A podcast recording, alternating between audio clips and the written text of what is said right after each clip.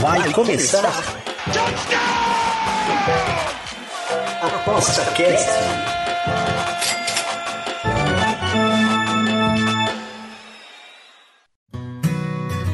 O ApostaCast é um programa apoiado pela SportsBet.io, o site das odds turbinadas. SportsBet.io Fun, Fast, Fair. Olá, estamos de volta para mais um ApostaCast, o podcast do Aposta 10. Eu sou Rodrigo Disconzi e hoje vamos falar de Fórmula 1. É, os motores vão roncar. Nós vamos falar um pouco da modalidade do esporte e também das apostas que envolvem a Fórmula 1. E para eu poder falar com um pouquinho mais de qualidade sobre esse assunto que eu gosto, mas não domino, eu vou chamar quem está trabalhando, acompanhando mais de perto o mercado da Fórmula 1, as corridas, as apostas. Seja bem-vindo, Lucas Teodoro, tudo bem? Tudo ótimo, Disponze. É um prazer para mim ser convidado aqui para esse, esse ApostaCast. E vamos falar de Fórmula 1, né? Um esporte que o brasileiro ama, que já acompanhou tanto. Eu, particularmente, eu nasci em 96, o Senna morreu em 94, eu acabei não pegando ali a, a época, talvez a mais gloriosa do Brasil, mas eu acompanhei o esporte ali por toda a minha infância também, um esporte que voltou a crescer muito, vem de uma temporada emocionante, acabou agora, deu uma pausa, é, pausa de verão agora, Vamos falar sobre o que já aconteceu, sobre o que vai acontecer, dica de aposta. Vamos lá, vamos que vamos. Maravilha, maravilha. E é interessante você falar é, que você é da geração pós-Ayrton Senna, né?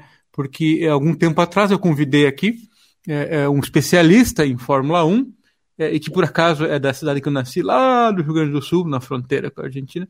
E ele tem é, gravado todas as corridas de Fórmula 1. Antigamente ele gravava lá no, VHS, sei lá, fita, não sei como ele conseguindo. Desde que teve aparelho para gravar coisa assim, ele assiste todas. É um especialista realmente. E claro, é, é uma visão de quem acompanhou o começo, a trajetória, tudo, e que é bem diferente da geração mais nova, ligada à informação, ligada à internet. É, antigamente era mais difícil obter informação. A Fórmula 1, é, é, é ela deu uma mudada muito grande para o brasileiro, claro, após o falecimento do Ayrton Senna, existia muitas é, rivalidades entre o Senna com, com o Alan Prost e outros corredores, com o próprio Piquet, o Piquet teve sua fase também. Antes tivemos a fase do Emerson Fittipaldi, enfim. E depois tivemos o, o Felipe Massa e Rubinho Barrichello. Mas, como eles não eram campeões, naturalmente a, o interesse do público brasileiro foi diminuindo. É, é impressão minha, Lucas, ou teve uma diminuição do interesse e de repente começou a subir de novo. É, você tem alguma visão aí pessoal para explicar se houve mesmo essa, esse aumento no interesse, pelo menos no Brasil ou no mundo, da Fórmula 1 recentemente? Olha, exatamente, mas inclusive é, eu acho que isso aí tá para tá mudar, né? A gente está sem nenhum brasileiro atualmente na Fórmula 1 e na Fórmula 2, o Felipe Drogovic ele é o líder, provavelmente vai ser o campeão, tem uma grande vantagem ali para o segundo colocado. E o Enzo Fittipaldi é o quarto colocado na sua primeira temporada já. Então acho que muito em breve a gente vai voltar a ter brasileiro aí na Fórmula 1. É, Interessante mas... falar isso porque o, Enzo ele é, ele é sobrinho, neto do Emerson. Eu não, eu não conheço o parentesco. Como é que é? Eu, eu posso falar alguma, posso estar enganado, mas eu acho que é filho do Enzo, do, do Fittipaldi, e uhum. tem um uhum. sobrenome muito forte, né? Isso também ajuda a poder é, conquistar uma vaguinha ali entre os 20 lugares ali que todo mundo claro, tão, tão, almeja né, na Fórmula 1. É, e vem na sua primeira temporada já é o quarto colocado, né? O Drogovic ele está na, na liderança da Fórmula 2, já vem para sua terceira temporada. É, não tem o um sobrenome assim que que o sustente na Fórmula 1, mas ele é muito bom, tem tudo para ser campeão também, competência tem para estar tá na Fórmula 1, né? Deixa eu aproveitar, é... como você comentou, da é Fórmula 2, né? Isso. Porque é, tem, quem gosta de automobilismo assiste é, vários tipos de competições, né? Mas é, é, alguns, como eu assim, fica mais acompanhando notícia ou quando lembra de assistir no sábado, domingo, os treinos e as corridas de Fórmula 1. É, é uma vantagem para quem quer apostar acompanhar pelo menos a Fórmula 2, que seria o degrau abaixo da Fórmula 1, para que no ano seguinte ou nos anos seguintes já conheça os pilotos. É, é um pouquinho de vantagem? Vale a pena fazer isso? Olha, eu acho que é, em termos de aposta, é um pouquinho de vantagem, sim. Você conhece melhor um pouco os pilotos, né? Tanto uhum. que na Fórmula 1, atualmente, é, Hoje a gente está numa época em que o carro faz muito mais diferença do que fazia anos anteriores, né? É, essas últimas décadas aí, você pode colocar o Lewis Hamilton na Williams que ele não vai ser campeão, o Verstappen na Williams que ele não vai ser campeão. Mas, por exemplo, o George Russell, que hoje está na Mercedes, ele era da Williams, uma equipe que hoje está em último lugar da Fórmula 1, e ele chegou na Mercedes ali e está brigando agora ali para o top 5, top 4, é, muito novo, muito jovem.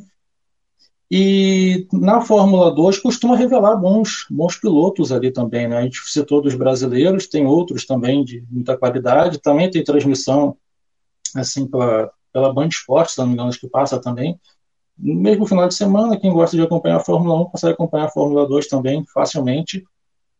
E na hora que eles despontam ali para a Fórmula 1, é uma vantagem você saber também qual o potencial do carro, é, até saber até onde, ele, onde, até onde eles podem chegar, né?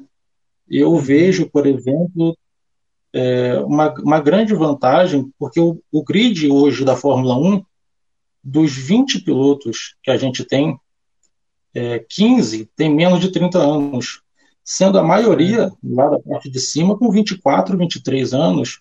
O Lando Norris é o mais novo, com 22 anos. O Verstappen, que hoje é o campeão, ele ganhou a primeira corrida de Fórmula 1 com 17.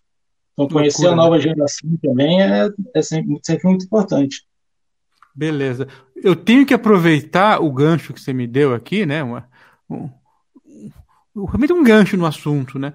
Você comentou que a, a hoje em dia é, o carro é muito importante. Bom, é, ainda acompanho ano a ano, aí, ou, ou de década em década, enfim, em algumas épocas da Fórmula 1, pelo menos eu acompanho. E claro que tem carro como, como é montado muito melhor que os outros.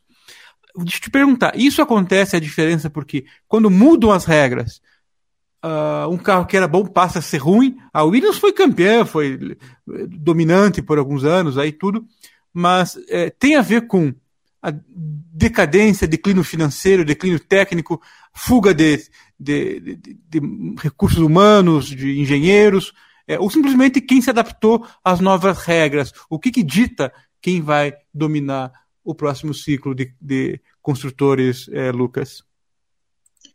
Bom, é, sim, o, o, dinheiro é muito importante. É, você ter ali um corpo de, de engenheiros qualificados também é muito importante, muito caro. Então, o próprio Williams, né, que você mencionou, hoje ela é a última colocada e em 13 corridas ela somou só 3 pontos, né, com os dois pilotos que ela tem. Então, é muito diferente da Williams campeã, vencedora, que a gente já viu. É, ela também não é mais é, gerida ali pelo, pelo senhor Williams, né, é, que agora foi, foi comprada, adquirida por outra empresa. Então, também tem uma, uma, disputa muito grande pelo campeonato de construtores, justamente por dinheiro, que o dinheiro na Fórmula 1 faz muita diferença, não só para contratações de profissionais melhores, como também para montar um carro de Fórmula 1, né, que é muito caro. Tanto que. Tá, é, não, não, tem certo limite, ó, só podem gastar tanto para tentar equilibrar, ou, ou isso é, é algo que não existe, não ocorre? Olha, limite de investimento assim, eu te confesso que eu não sei. Não sei se tem. Mas a briga por dinheiro é muito forte. Tanto que, por exemplo, muita gente acha que o campeonato de construtores ela, ele vale só pelo primeiro lugar, né? Só pelo campeão e o resto não interessa tanto. Que é o que a gente costuma ver em outros campeonatos, tipo futebol e tal. Só uhum. que na Fórmula 1, cada posição vale muito. Muito de, de é, simbólico assim e muito de grana também, né? Então, às vezes você vê ali equipes se matando para pegar ali um sexto lugar, um quarto lugar. Então, é o que dá uma graça também a mais na Fórmula 1 para quem já acompanha, que não fica só aquela coisa de quem vai ser o campeão, sim, cada posição é muito importante, muito pelo fator dinheiro, que acaba refletindo diretamente no desempenho das equipes, é, das equipes e, é, consequentemente, dos pilotos também, né? Nas corridas, claro. na temporada. Maravilha. É, eu noto aqui pela classificação das equipes que Red Bull, Ferrari e Mercedes estão realmente um, um, uma estante, um degrau acima das demais. Isso é incontestável, né? E é dinheiro ou, e também entra um pouco do know-how aí da histórico das equipes. Uma, uma parte por dinheiro, sim. São de fato as três equipes mais poderosas que tem na Fórmula 1 hoje. É, mas eu acho que dentre as três, por exemplo, a gente tem aqui a Red Bull com 431 pontos e a Ferrari com 334. São quase 100 pontos de diferença de uma para outra, sendo que a Mercedes com 304 é a terceira, com mais de 200 pontos de diferença para a quarta colocada.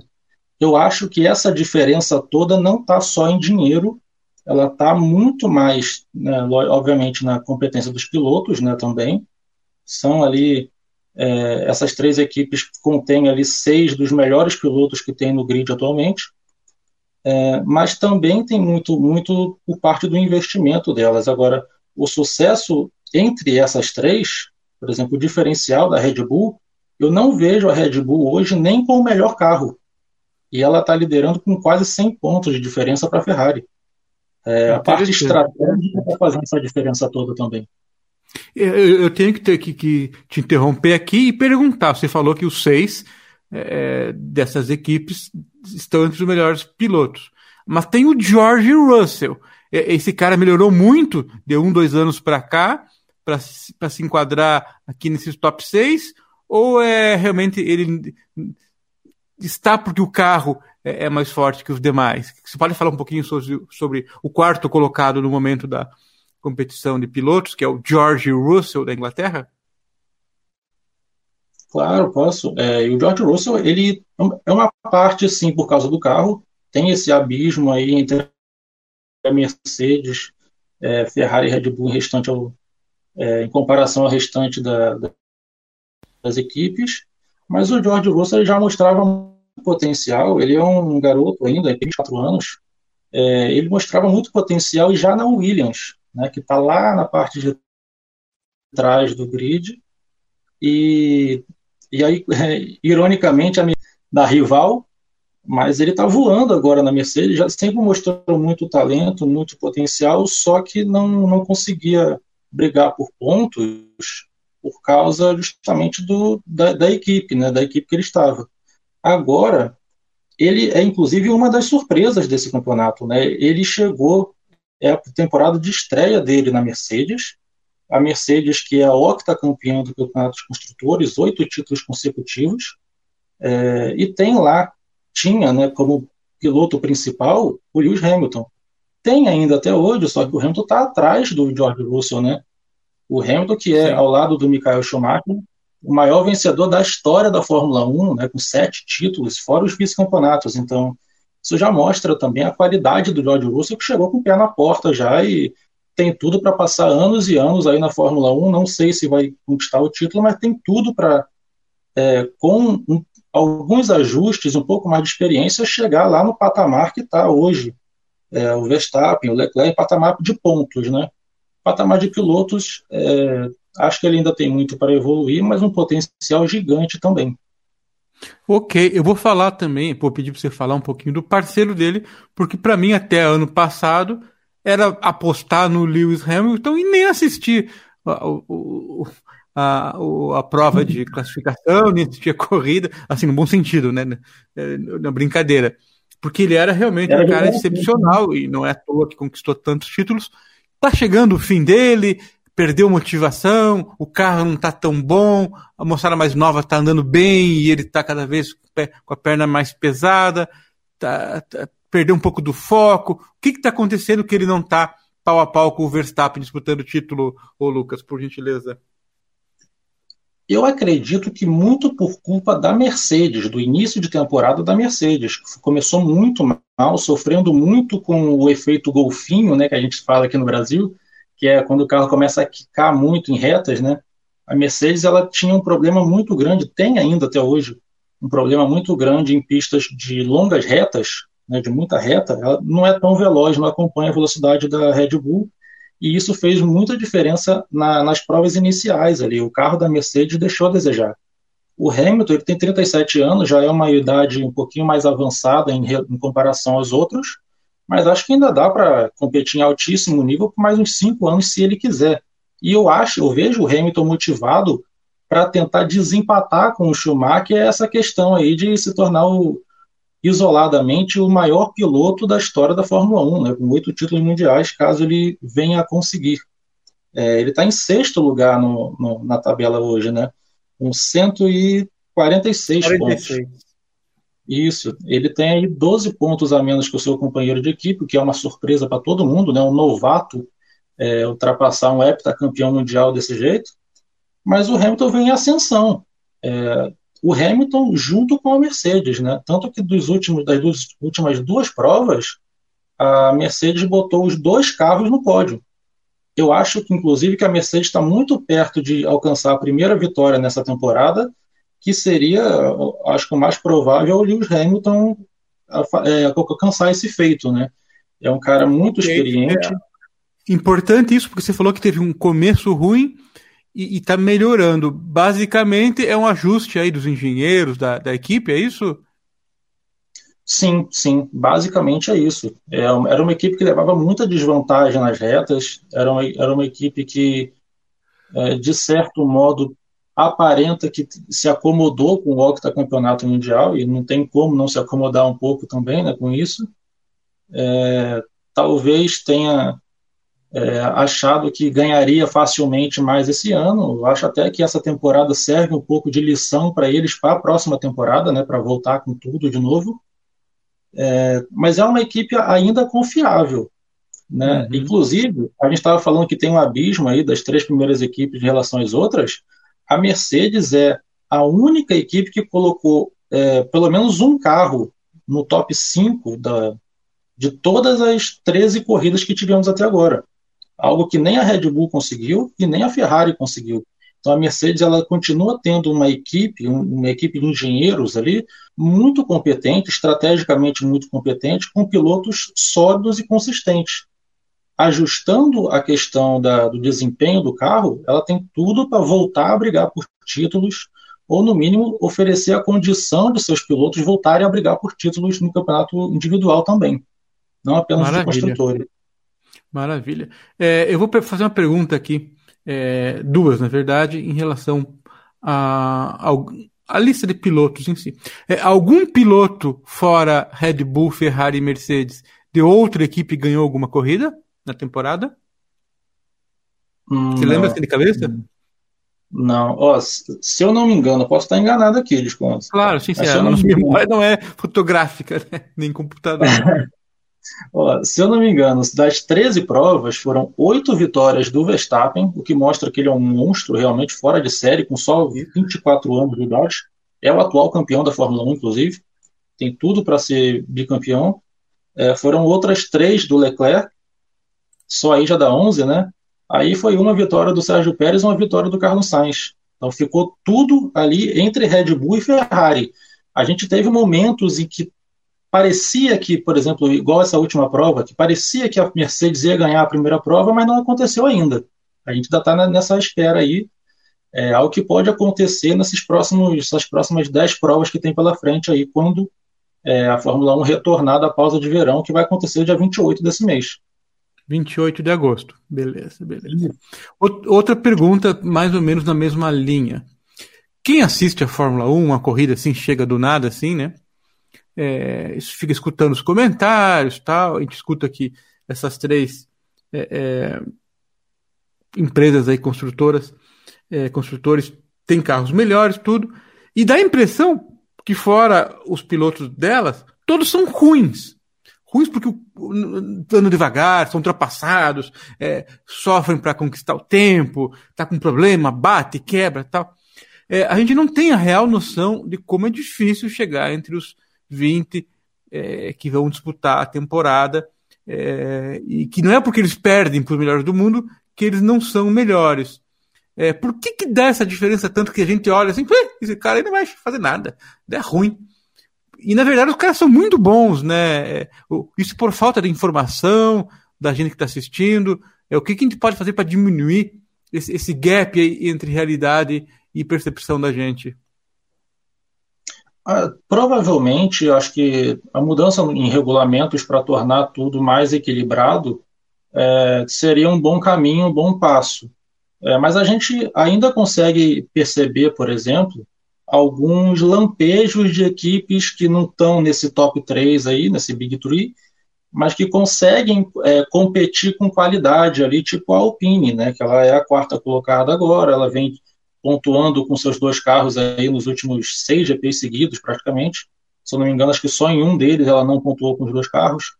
É, então, depende muito também da potência de motor, depende da, da qualidade de estratégia de, dos engenheiros e tal.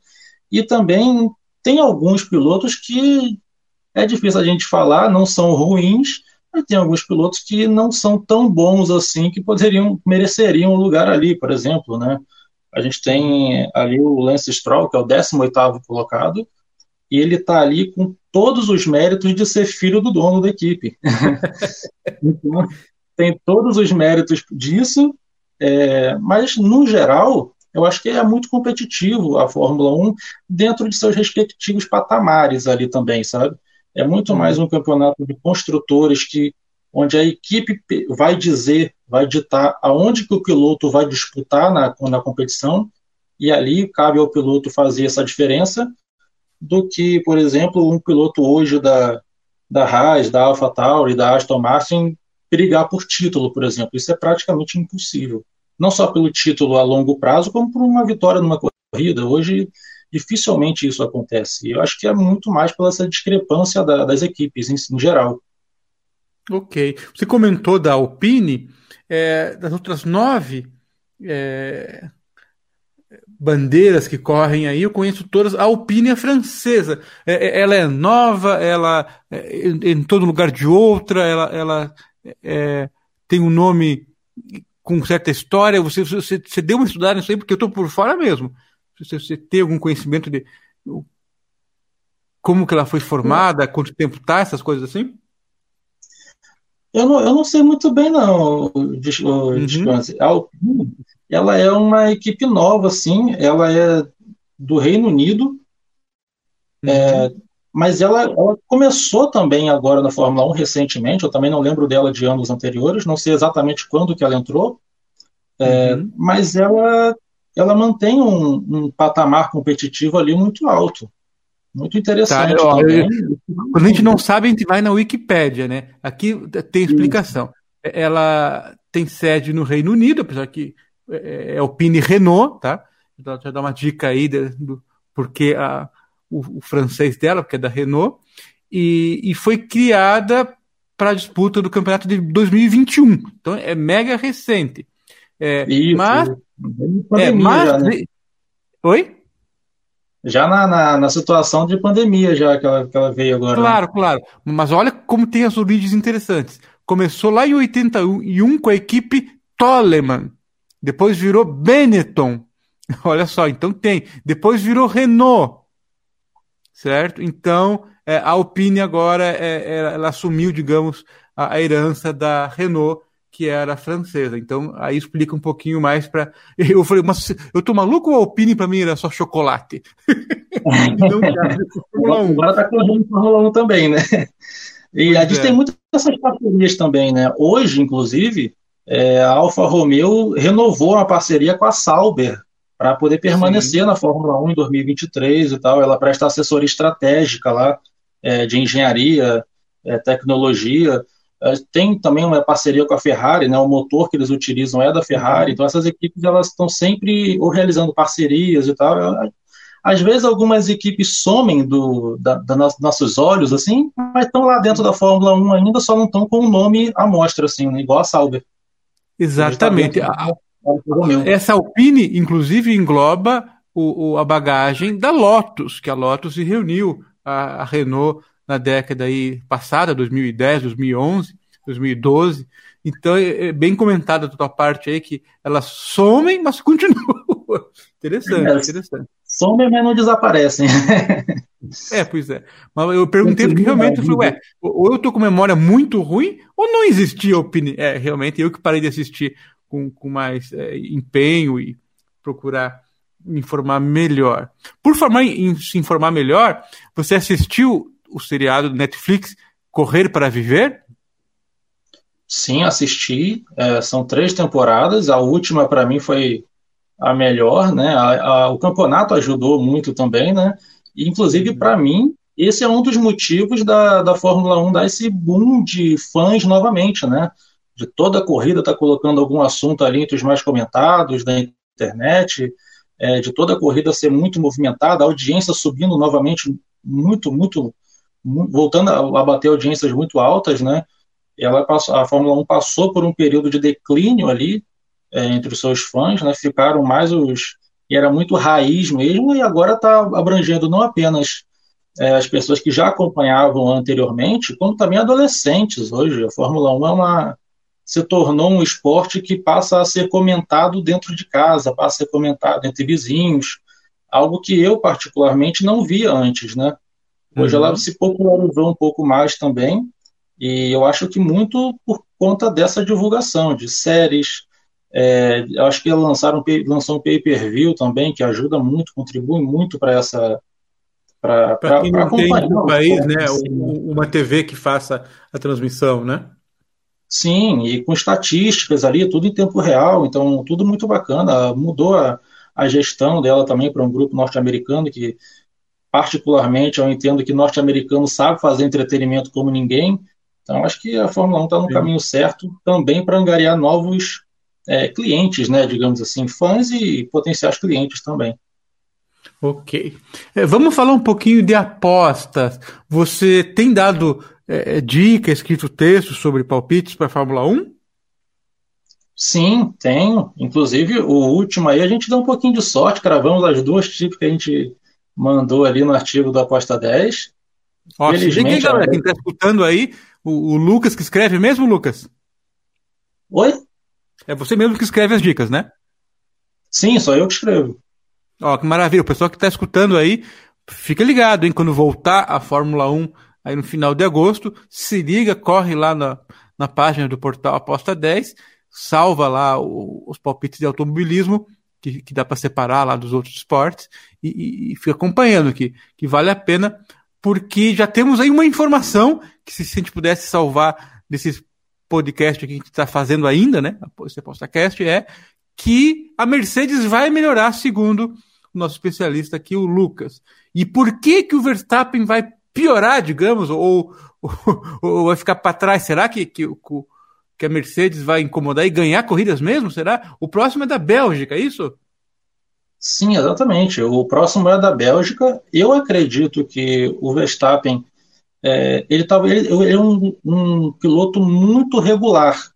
Quando ele não é vencedor de uma corrida, ele costuma terminar em segundo, em terceiro. Então, é, espera-se que ele esteja, esteja sempre ali entre os primeiros colocados. Né? Apesar de que ele começou a temporada muito mal, né, ele não pontuou em duas dos primeiros três GPs, né, deixou o Leclerc abrir ali mais de 40 pontos de diferença e hoje abriu 80 pontos de diferença de vantagem. Então você vê a regularidade dele. Agora, a, a Mercedes sempre foi uma equipe mais confiável para se apostar. Tanto que a, nos próprios artigos ali do Aposta 10, eu sempre botei muito ela ali no, no top 6 para pontuar com os dois carros, né, para terminar com os dois carros no top 6, porque as casas de apostas colocam muito a Ferrari e a Red Bull com cotações muito baixinhas, e a Mercedes já estava no meio termo ali, ela realmente começou a temporada muito mal, mas ela vem melhorando, ela mantém uma regularidade, dificilmente ela quebra, os pilotos que ela, que ela tem dificilmente fazem algum tipo de desinteligência, né? igual a gente vê algumas vezes aí com os ferraristas fazendo.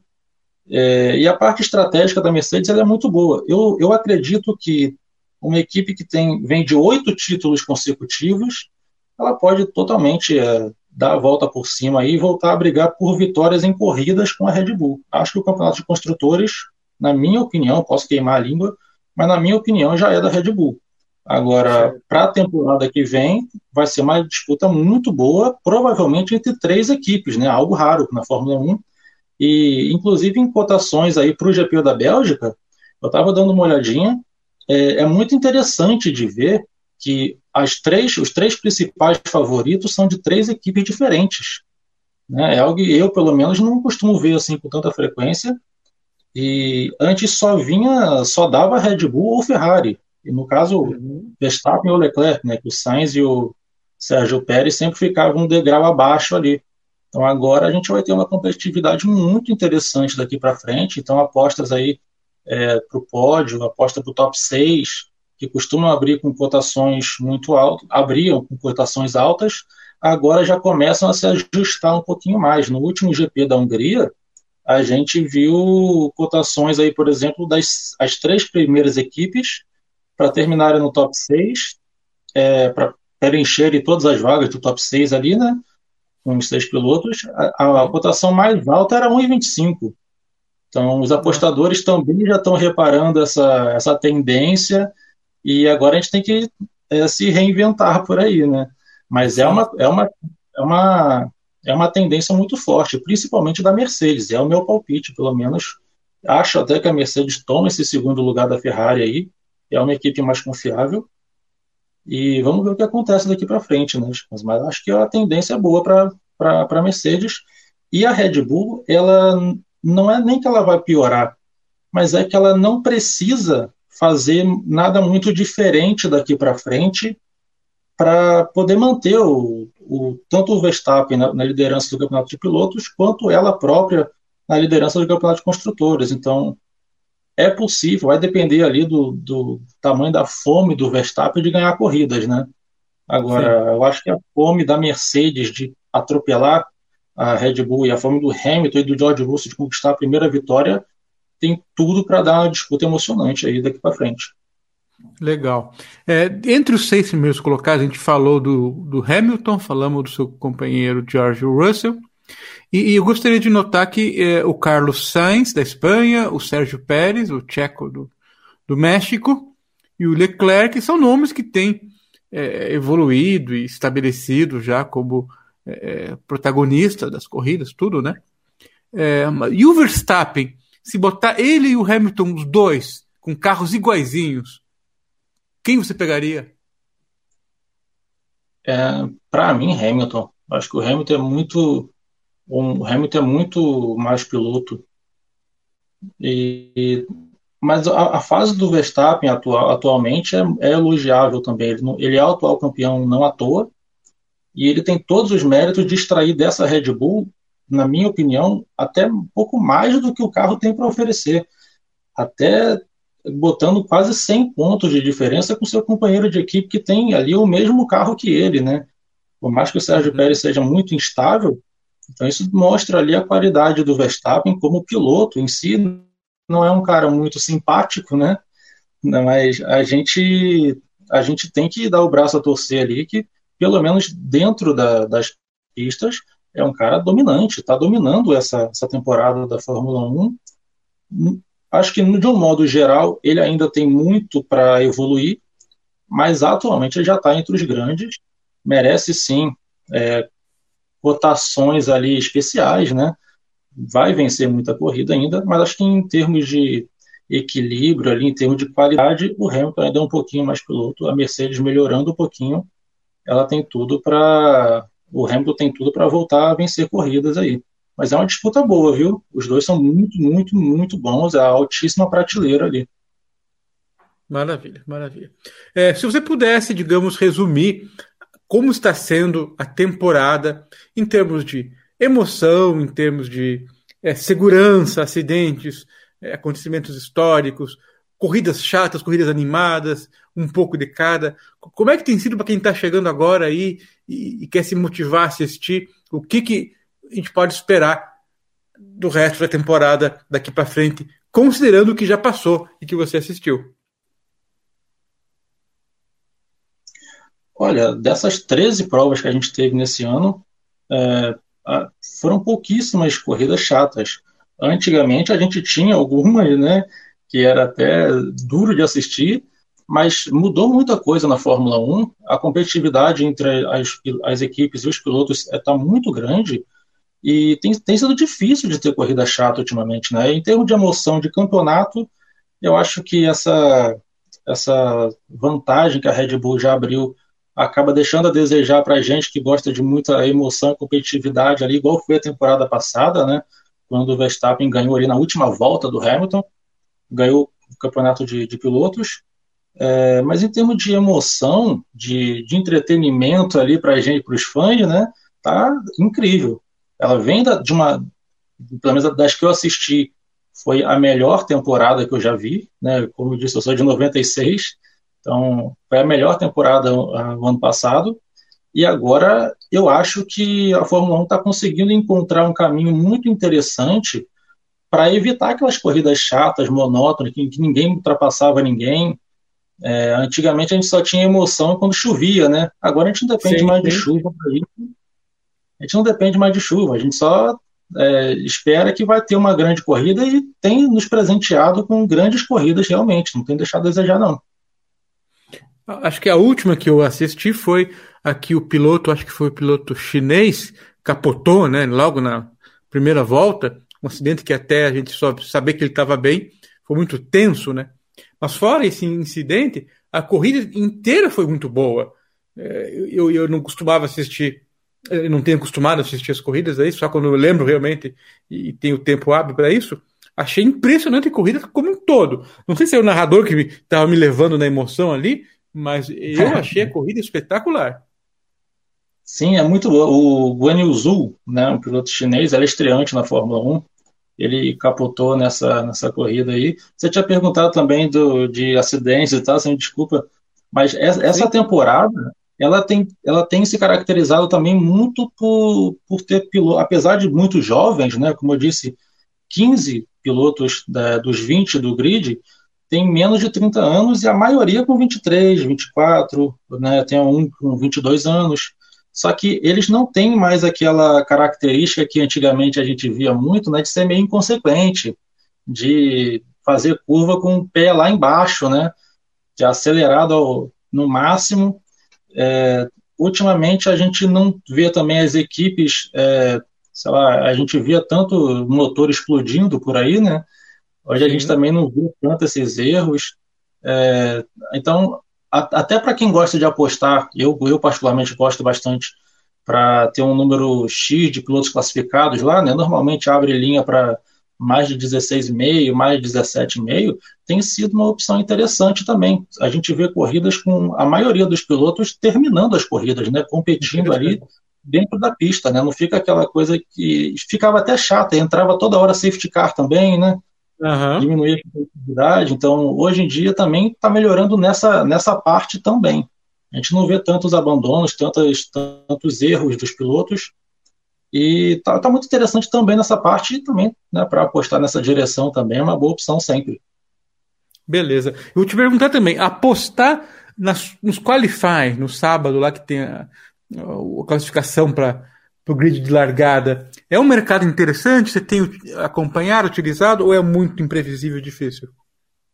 Olha, eu tenho acompanhado, eu tenho utilizado sim bastante, inclusive tem sido um dos melhores. Opa, é, porque, por exemplo, eu, eu, eu falei aqui agora há pouco que a Red Bull está dominando, certo? Só que uhum. oito das 13 poles que a gente já teve, oito foram da Ferrari. A Ferrari tem deixado a desejar na estratégia de corrida, né? E não só a Ferrari, como também o Leclerc e o Sainz, às vezes é, falham um pouco ali também, né? Igual esse último GP da França aí, aconteceu uma cena meio engraçada, que estava liderando a corrida, enfiou o carro no, no, muro lá, né? Rodou, não, não terminou a corrida, né? Por, por, por uma desinteligência dele, foi entrevistado pela Mariana Becker, a repórter lá na, na transmissão, e aí ele deu uma entrevista que, pelo menos, eu achei hilária, é, que ela perguntou o que, que tinha acontecido, ele falou, olha, vamos avaliar, mas a princípio o erro foi meu. e, e, aí no final, tipo, Aí, no, no, final das contas, o que tem acontecido com a Ferrari foi é isso, né? Na última corrida, por exemplo, no GP da Hungria, foi um erro estratégico totalmente da Ferrari. Agora, o melhor carro, na minha opinião, hoje ainda é o da Ferrari. O mais veloz, mais rápido, é o da Ferrari. E isso na qualificação tem contado muito. O Leclerc é um cara que sabe explorar isso.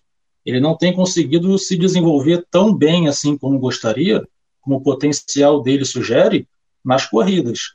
Mas em qualificações, ele está cravando quase tudo. Foi 8 de 13. E sempre com cotação ali que costuma girar em torno de 2.0, 2.50. Nada muito baixinho, não. Então tem sido uma ótima opção para apostar também. As qualificações. Maravilha. Maravilha. Galera, estamos chegando já no final do nosso ApostaCast especial de Fórmula 1. É, eu vou pedir para o Lucas encerrar aí é, fazendo uma propaganda né, da Fórmula 1, chamando a galera para acompanhar as corridas, acompanhar é, o mercado de apostas. O, o que, que a gente tem que prestar atenção para quem está chegando nesse mercado e quer apostar? Estudar, ler notícia, ver vídeo, ver os highlights. É, é dá tempo aí até o fim do mês de, de estudar, e tem um mês inteiro praticamente, o que, que se recomendaria para o pessoal correr atrás e não ficar muito é, é, para trás de quem já está mais tempo acompanhando o mercado, por gentileza, Lucas? Leu nossos artigos aqui na, na Posta 10, né? Primeiramente. É, e agora, daqui para frente, nessas 10 corridas que vai ter, a gente vai ter muita emoção, corrida a corrida. Como eu falei, apostas a longo prazo não, não são as, as melhores, né? Eu acho que a Red Bull deslanchou muito, o Verstappen deslanchou muito, dificilmente os outros vão pegar eles. Agora, corrida a corrida, a gente tem coisa muito interessante. A Alpine, por exemplo, tem sido uma, uma equipe muito confiável para mim, na minha, na minha análise, para você apostar ali para ela ter os dois carros no top 10, né, para pontuar com os dois carros. Tem o Ocon e o Fernando Alonso, que são dois pilotos muito bons e estão conseguindo, né, se, se, ajustaram muito bem ali na nova equipe. É, agora, por exemplo, a gente já falou bastante da Mercedes, já falou da Ferrari e da Red Bull, são três equipes agora que vão entrar numa disputa para vencer corridas, né, algo que eu particularmente estou bastante ansioso para ver como é que vai se desenvolver isso, né, você ter três equipes ali com chance real de vencer corridas. É raro a gente ter isso na Fórmula 1, então, apostas ali, as cotações eu imagino que vão vir ainda mais altas, né? Tem aquelas apostas de é, para a equipe colocar dois carros no top 3, né, no pódio, que antes já estava vindo mais baixinhas, né? Todo mundo colocando ali a Red Bull com cotações um pouquinho mais baixas, agora vai dar uma briga boa. É, tem também as apostas de classificação final dos pilotos, né? Por exemplo, o Hamilton e o George Russell são dois duas opções interessantíssimas para terminar, pelo menos no top 6. Agora já pintam, pintam como é, não só como zebras, mas também como possíveis favoritos ali. Já começam a beliscar ali cotações para top 3 também, né, deslanchando nesse ranking aí. E da parte de baixo não tem muito o que falar, né? Alfa Romeo, Haas, Alfa Tauri, é, Aston Martin, Williams dificilmente conseguem pleitear alguma vaga aí na zona de pontuação, vez ou outra pode ser interessante apostar em um, uma vitória, uma vitória não, perdão, mas para um desses pilotos dessas equipes terminar na zona de pontuação, eu também mandei tips ali na aposta 10 para o Valtteri Bottas é, pontuar, ele vinha pontuando bastante com muita regularidade, o Lando Norris é uma surpresa bem interessante nessa temporada também, ele é o sétimo colocado do, do campeonato de pilotos, então abaixo da, dos seis pilotos que estão nas três principais equipes, o Lando Norris tem deslanchado ali, né, com 76 pontos, tendo quase 20 acima do oitavo colocado. Então a gente tem aí muitas opções é, de apostas interessantes para a gente ficar de olho, sempre traçando linhas ali para se informar. Eu, eu, particularmente, eu costumo dar um Google ali, né? A gente já encontra muita coisa, no motorsport a gente encontra muita informação é, de apostas, gente, eu gosto de fazer minhas próprias linhas ali antes das corridas, mas sempre acompanhando treinos também. Na sexta-feira sempre tem os treinos que já dão uma boa direção do que, que vai ser a corrida, ou pelo menos as qualificações, né? Que nada melhor do que cravar é, a pole position e já começar a corrida com lucro, né? Já garante uma já garante um lucro ali na, na classificatória é, ficar de olho na Ferrari, né, nos treinos, e uma coisa que tem acontecido bastante, a Ferrari faz a pole, mas quem ganha a corrida é a Red Bull. Então, e também tem esses mercados, né, para você às vezes estar tá meio indeciso de apostar no, no, piloto que vai vencer a corrida, você pode escolher a equipe que vai vencer a corrida, e também é, são outras opções muito interessantes. Eu acho que tem muito mercado em aberto ainda. Então, assim, estou bastante animado de como, como que vai vir, vão vir essas próximas cotações aí para os próximos GPs. Vai vir muita coisa boa, tenho certeza disso. Maravilha, eu acho que quem está é, escutando o programa, assim como eu, já ficou com, com, com, aquela vontade de que comece logo a temporada. E você sabendo como estão as coisas, como talvez se, se comportem daqui para frente, é, é, é, muito mais fácil do que ficar perdidão na história e chegar, olhar para uma corrida e agora? Quem é quem, está fazendo o quê, por quê, é, qual é a, a bagagem, qual é a grana, qual é a motivação acho que foi aquele muito cara que vai olhar do. Desculpa interromper, Desconze. Aquele cara Sim, que claro. vai olhar para a cotação do, do Tsunoda, do Latifi, vai ver lá a cotação de 2 mil para um, vai botar um realzinho ah, ali, né, tentando... Aí é, é, praticamente uma doação, né? praticamente uma doação para as casas de apoio. Ou o carro não chega ou o piloto faz besteira. É, exatamente. Inclusive tem aposta para isso também, viu? É, piloto que vai abandonar, piloto que não vai terminar a corrida. O Latifi, nesse, nessa situação, o Latifi é uma boa opção. Maravilha, maravilha. Lucas, cara, muito obrigado. Foi, foi de muita utilidade. Eu aprendi bastante aqui. Me localizei onde é que está a, a, temporada nesse momento e não pude acompanhar direito. Vai ser de grande é, é, é função e ajuda para quem está chegando, que nem eu, escutando as tuas dicas, o teu conhecimento aí acumulado nesses últimos anos aí. Muito obrigado, cara, e estamos de volta aí para quando estiver já indo para finalmente da, da, temporada ou para a próxima aí para a gente fazer um novo sobre Fórmula 1. Obrigado. Eu que agradeço, Desconto. Obrigado pelo convite, obrigado pelo espaço. É, espero ter conseguido contribuir aí com alguma coisinha e muito feliz por estar aqui. E vamos que vamos, é isso. Precisando de mim, estou sempre aí. Maravilha. Encerramos mais uma ApostaCast. Muito obrigado pela sua audiência. Até o próximo. Valeu. Tchau. O ApostaCast é um programa apoiado pela SportsBet.io, o site das odds turbinadas. SportsBet.io Fun, Fast, Fair.